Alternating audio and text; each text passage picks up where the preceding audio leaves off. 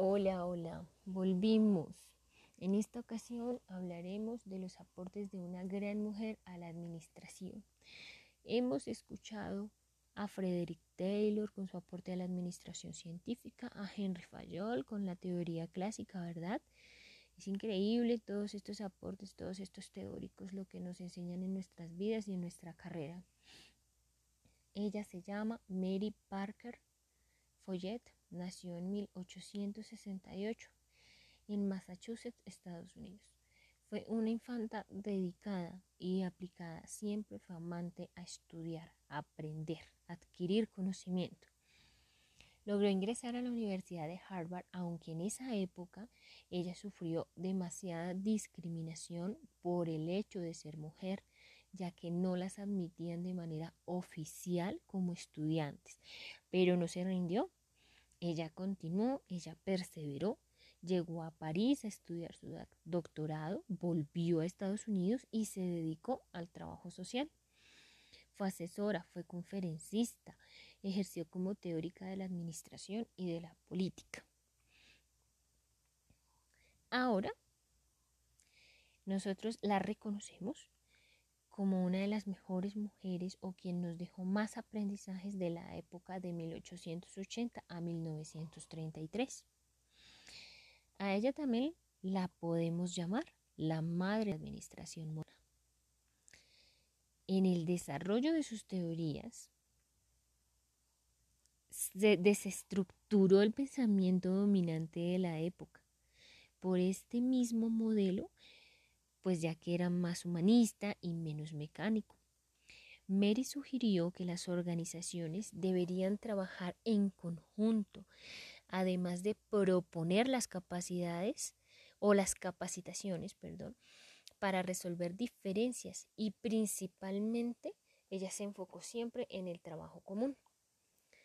Aquí vemos, bueno, entendemos que ella se enfoca más en el desarrollo humano como prioridad que en el mecanicismo. También planteó el desarrollo completo del trabajador y la interacción entre ellos para un ambiente laboral sano. Nuevamente nos hace referencia a la importancia del recurso humano y de sus relaciones para así lograr el objetivo propuesto.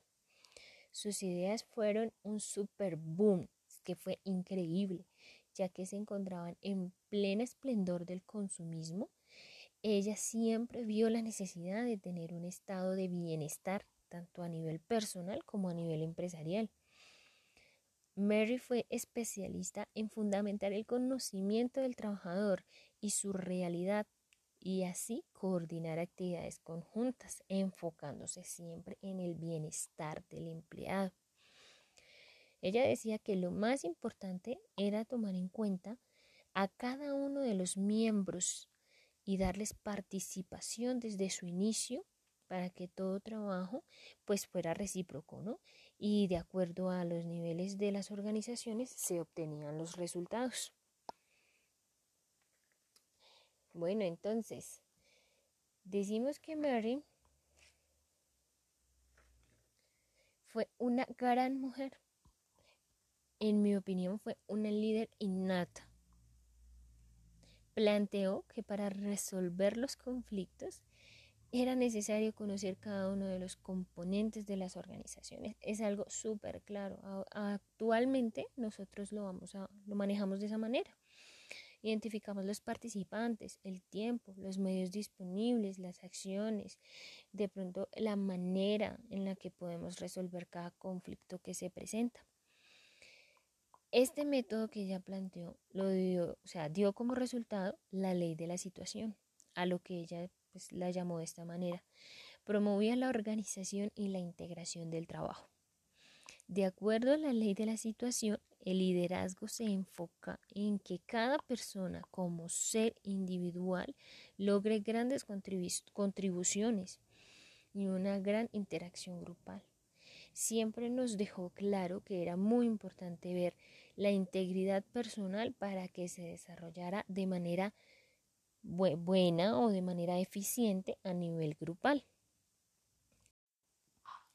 En este punto, es donde entendemos que un líder debe estar dispuesto a descubrir los talentos y capacidades de cada uno de los individuos, ayudando de esta manera a establecer más claramente las habilidades y las condiciones que tiene de adaptabilidad o de trabajo dentro de dicho ambiente. Mari nos planteaba que la resolución perdón, de los conflictos se podía dar pues en cuatro puntos. Ella estableció cuatro maneras de desarrollarla. La primera es la sumisión voluntaria de una de las partes. Es clara. Sea, yo me rindo, yo desisto y dejo que usted prosiga o que usted continúe. La segunda, la victoria de uno de los bandos sobre el otro.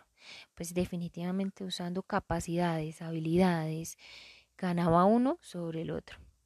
La tercera era la llegada a un acuerdo de las dos partes, pues nosotros podríamos pensar que sería la más óptima, ¿cierto? Pero no. Existiría ya un nivel de conformismo. La cuarta, la integración de los objetivos e intereses de ambas partes. Esta era la que Mary proponía como la más apta, como la más recomendada aunque también explicaba que era necesario sustituir los términos que se manejaban en ese momento de autoridad y poder. En ese momento se usaba poder sobre, pero ella proponía el término de poder con. Es igual que pues, existía el término de coacción, pero ella proponía el término de coactuación.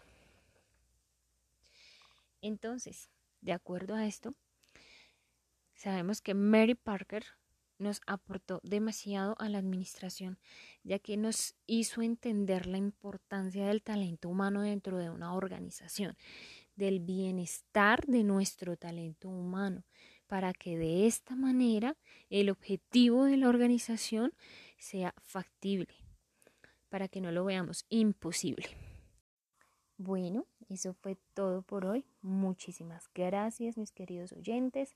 Vamos a estar presentes, pendientes. Muy pronto volveremos por acá.